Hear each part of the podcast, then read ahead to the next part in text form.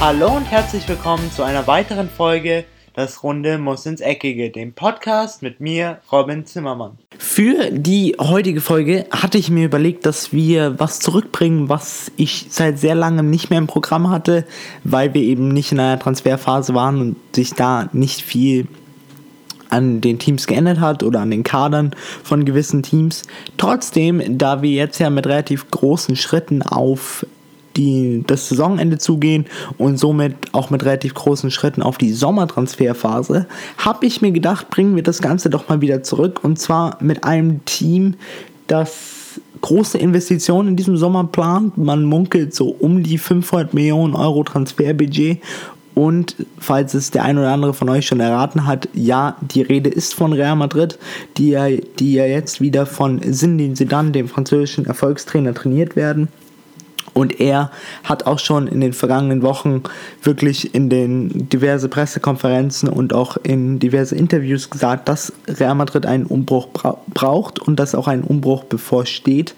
Deswegen wollte ich mir heute einfach mal den Kader anschauen und schauen, wo braucht dieser Kader Verstärkung, welche Spieler müssten oder sollten eigentlich, ähm, von welchen Spielern sollte man sich trennen und dann eben schauen, was für mögliche Neuzugänge man denn hat. Okay, beginnen wir erstmal auf der Torwartposition. Hier ist Real Madrid wirklich Weltklasse besetzt mit zum einen Keylor Navas, Thibaut Courtois und dem Sohn des Coaches den Sidan, und zwar Luca Sidan. Trotzdem hat man hier so in den letzten Wochen immer wieder durchgehört, dass Sindin sie dann eher auf den Keeper setzt, der mit ihm dreimal die Champions League gewonnen hat, und zwar ist das Keylor Navas. Deswegen kann man von den ab der nächsten Saison definitiv ausgehen, dass Keylor Navas die Nummer 1 sein wird. Und jetzt kommt noch etwas Überraschendes. Sindin Sedan hat gesagt, dass er gerne auf seinen Sohn Luca Sidan in der nächsten Saison als zweiten Keeper setzen würde. Deswegen stelle ich mir jetzt die Frage, ich gehe ganz stark davon aus, dass ein Thibaut Courtois nicht akzeptieren wird, dritter Torhüter zu sein. Er würde es, glaube ich, noch nicht mal akzeptieren, wenn er zweiter Torhüter wäre. Deswegen könnte ich mir hier gut vorstellen, dass das äh, der erste Abschied im Sommer sein könnte, und zwar von Thibaut Courtois, der nach einem eher durchwachsenen Jahr bei Real Madrid sich nicht wirklich durchsetzen konnte. Und ein Keylor was einfach meiner Meinung nach eher weiß, wie man bei Real Madrid sich benehmen muss, sich performen muss. Und er auch in den vergangenen Spielen, wo er eben zwischen dem Pfosten stand, gezeigt hat, dass er definitiv ein absoluter Weltklasse-Mann ist. Und er auch, so ist zumindest mein Eindruck, der vor der Mannschaft, also den vier Defensivleuten von Real Madrid, ein gewisses Vertrauen gibt, weil sie eben doch eine eingespielte Vierer- oder in dem Fall Fünferkette sind und das eben ähm, zu ersetzen mit einem Thibaut Courtois ist dann doch eher etwas schwierig. Deswegen könnte ich mir gut vorstellen, dass Thibaut Courtois der Erste sein wird, der auf der Transferliste von Real Madrid landen könnte. Dann die Defensive und zwar wird die wahrscheinlich auch in den nächsten Jahren aus einer Viererkette bestehen. Auf der Rechtsverteidigerposition hat man zwei Optionen mit Dani Carvajal und Odrich Sola, beide spanische Nationalspieler beide auf einem sehr guten Niveau. Für mich gibt es auf dieser Position kein Handlungsbedarf, insbesondere weil man ja eben schon einen Transfer eingetütet hat, und zwar der Transfer von Eder Militao vom FC Porto, welcher eben nicht nur Innenverteidiger spielen kann, sondern auch noch Rechtsverteidiger. Deswegen hätte man hier für die Zukunft definitiv drei Optionen mit Dani Carvajal, der wahrscheinlich Option Nummer 1 sein würde. Eder Militao könnte ich mir eher vorstellen, dass er für die Innenverteidigung eingeplant ist und eben dann Orizola, der, falls Carvajal sich mal verletzen sollte oder falls mal Not am Mann ist, definitiv auch diese Lücke füllen könnte. Deswegen Rechtsverteidigerposition ist Real Madrid wirklich sehr gut aufgestellt. Dann die Innenverteidigerposition hat man eben mit Eder Militao einen Neuzugang, Sergio Ramos, den Captain, der wirklich wieder so langsam aber sicher auf sein altes Niveau kommt und Rafael Varan und das ist jetzt eben hier die Frage, wird Rafael Varan bleiben? Denn unter dem ähm, alten Coach Lopetegui gab es immer mal wieder Wechselgerüchte von wegen, er sei nicht mehr glücklich bei Real Madrid, er suche nach einer neuen Herausforderung. Manchester United wurde immer wieder genannt, auch Manchester City. Ähm, der FC Bayern kam mal ins Spiel. Deswegen ist hier natürlich die Frage, ob Zinedine Zidane ihn umstimmen konnte. Es schien zumindest so gewesen zu sein, denn in diverse Pressekonferenzen hatte eben Zinedine Zidane behauptet, dass er Rafael Varane möglichst lange bei Real Madrid halten möchte und mit ihm noch möglichst viele Titel gewinnen möchte. Und nachdem beide Franzosen sind und auch in den drei Champions League Jahren, wo sie jeweils den Titel gewonnen hatten, sich sehr gut verstanden hatten, könnte ich mir sehr gut vorstellen, dass auch ein Rafael Varane schlussendlich bei den Königlichen bleiben wird. Die Jetzt kommen wir zu einer Position, die etwas unterbesetzt ist, und zwar der Linksverteidigerposition, wo man nur zwei Optionen hat. Und zwar mit Marcelo, der jetzt auch nicht mehr ganz der Jüngste ist, auch schon 30 Jahre alt und in dieser Saison insbesondere mit in Anführungszeichen Übergewicht zu kämpfen hatte und sich immer wieder mit einem Abschied von Real Madrid ähm, sich damit befasst. Es war lange Juventus Turin im Raum, aber bei ihm ist genau die gleiche Situation wie bei Rafael Varan. Jetzt, wo Sinedin sie dann wieder da ist, scheint auch er umzudenken.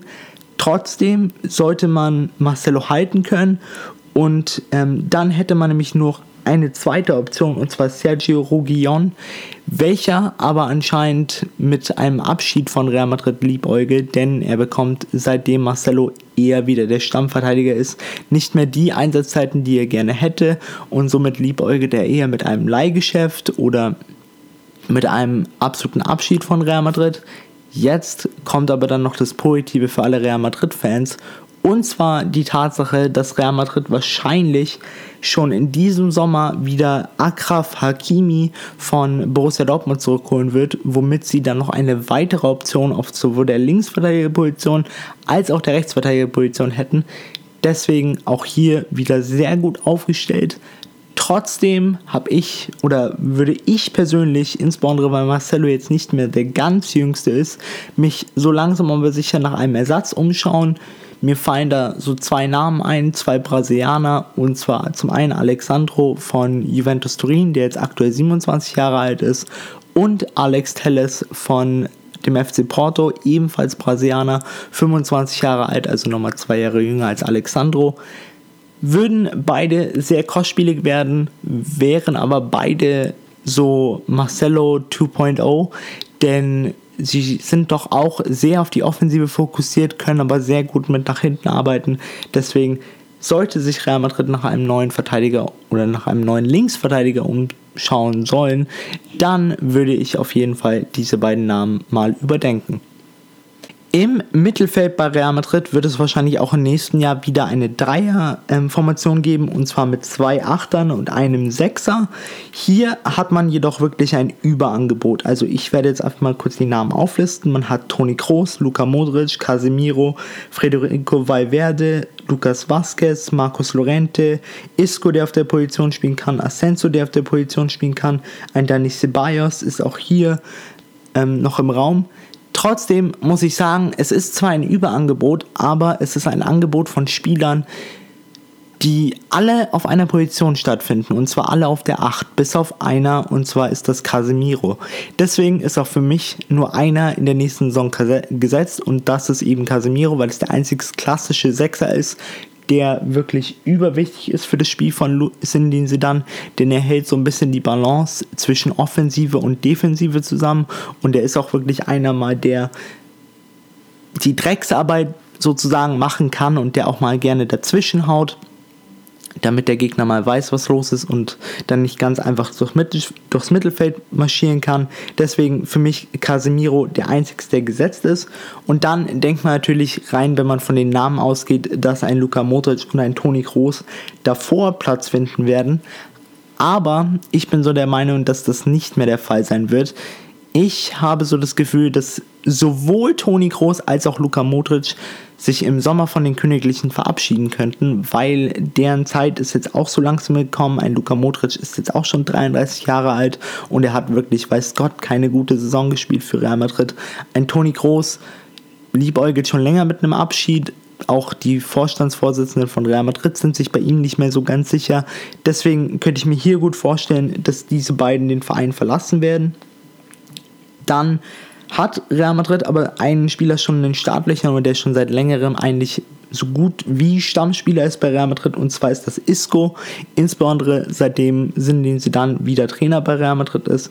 Deswegen Isco wird auf jeden Fall einen von diesen beiden ähm, ersetzen. Jedoch, was Real Madrid dann braucht, ist ein klassischer Achter, der sowohl offensiv als auch defensiv arbeitet, weil mit Isco hat man den klassischen Zehner, der wirklich nach vorne denkt, der das Spiel an sich reißen kann, der Ideen, der das Spiel in die Breite ziehen kann. Deswegen bräuchte man jetzt noch ein Mittelding zwischen Casemiro und Isco. Jetzt wurde in letzter Zeit oft der Name genannt Paul Pogba ist eine gute Option, ist aber keine Option für diese Position. Denn ein Paul Pogba ist wie ein Isco, ein klassischer Zehner, der mehr nach vorne denkt, als er nach hinten denkt. Und das Problem an dieser Stelle wäre dann eben, dass man zu offensiv aufgestellt ist und dann wahrscheinlich defensiv Probleme bekommen könnte. Deswegen würde ich mir eher sowas wünschen wie einen Miralem Pjanic von Juventus Turin. Wäre dafür sehr gut geeignet, meiner Meinung nach aber auch ein Quendusi, an dem sie anscheinend interessiert sein sollen vom FC Arsenal, wäre dafür ebenfalls sehr gut geeignet. Deswegen, man muss einfach schauen, dass man diesen sogenannten Balance-Spieler findet. Sowas wie der FC Barcelona in Arthur gefunden hat, der FC Bayern in Thiago oder eben auch Manchester, Manchester City in Gündogan. So jemand, der offensiv wie defensiv denken kann. Das braucht eben Real Madrid und was dann noch die anderen Optionen angeht, Marcos Lorente scheint mit einem Abschied zu liebäugeln, eben genauso wie Dani Ceballos, weil eben diese beiden auch öffentlich schon mal angezählt wurden und ihnen in einer Pressekonferenz schon mal gesagt wurde, wurde dass eben sind, den sie dann nicht wirklich mit ihnen in der nächsten Saison plant. Deswegen ein Abschied von diesen beiden wäre nicht gerade überraschend. Jetzt, wenn wir uns gerade mal meine persönliche Kaderplanung anschauen, ist mir persönlich aufgefallen, viel Geld habe ich noch nicht ausgegeben. Also die einzigsten Positionen, wofür ich nachlegen würde, wäre eben die wäre eben die Linksverteidigerposition und eine zentrale Mittelfeldposition.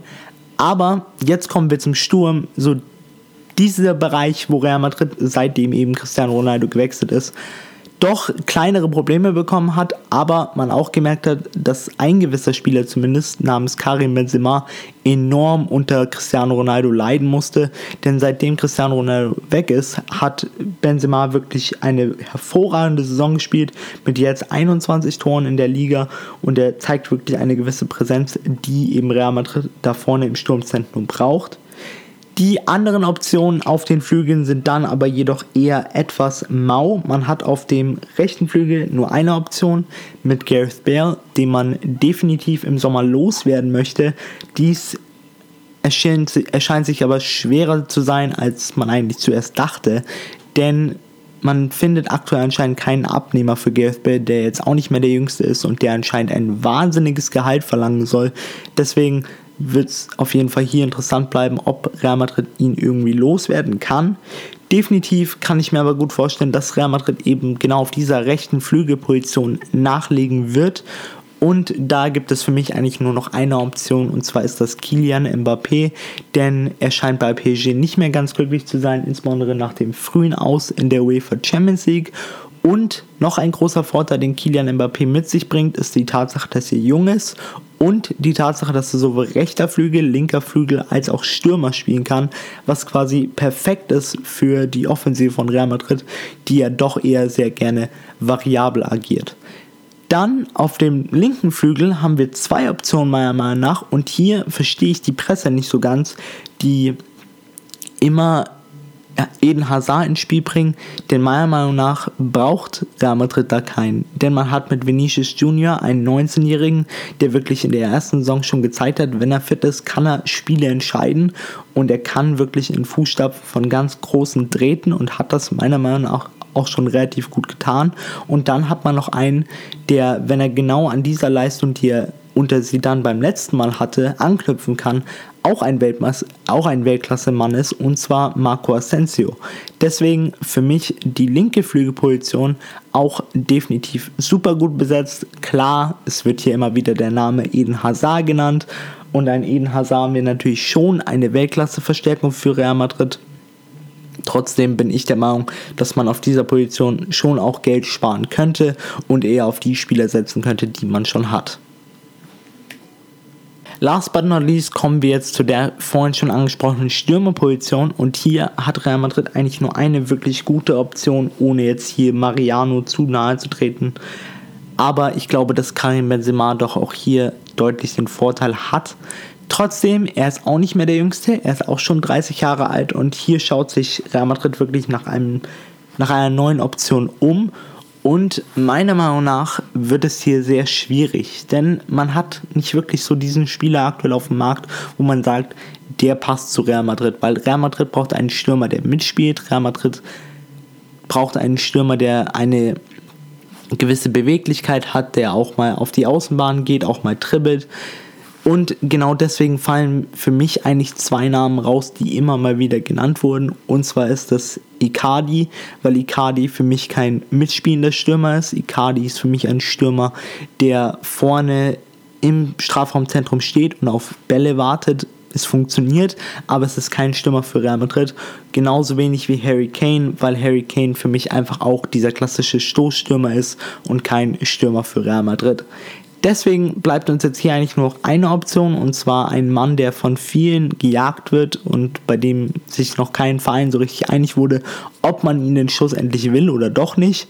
Und zwar geht es hier um Luka Jovic, denn ich glaube, dass er mit seinen 22 Jahren, 21 Jahren, entschuldige mich, dass er, glaube ich, der perfekte Mann ist für Real Madrid, weil er eben eine enorme Spielintelligenz hat, er hat ein gutes Passspiel, er ist beweglich, er hat ein gewisses Grundtempo, was ihm auch auf den Außenbahnen zwischenzeitlich helfen kann und er hat auch die Übersicht für andere Mitspieler.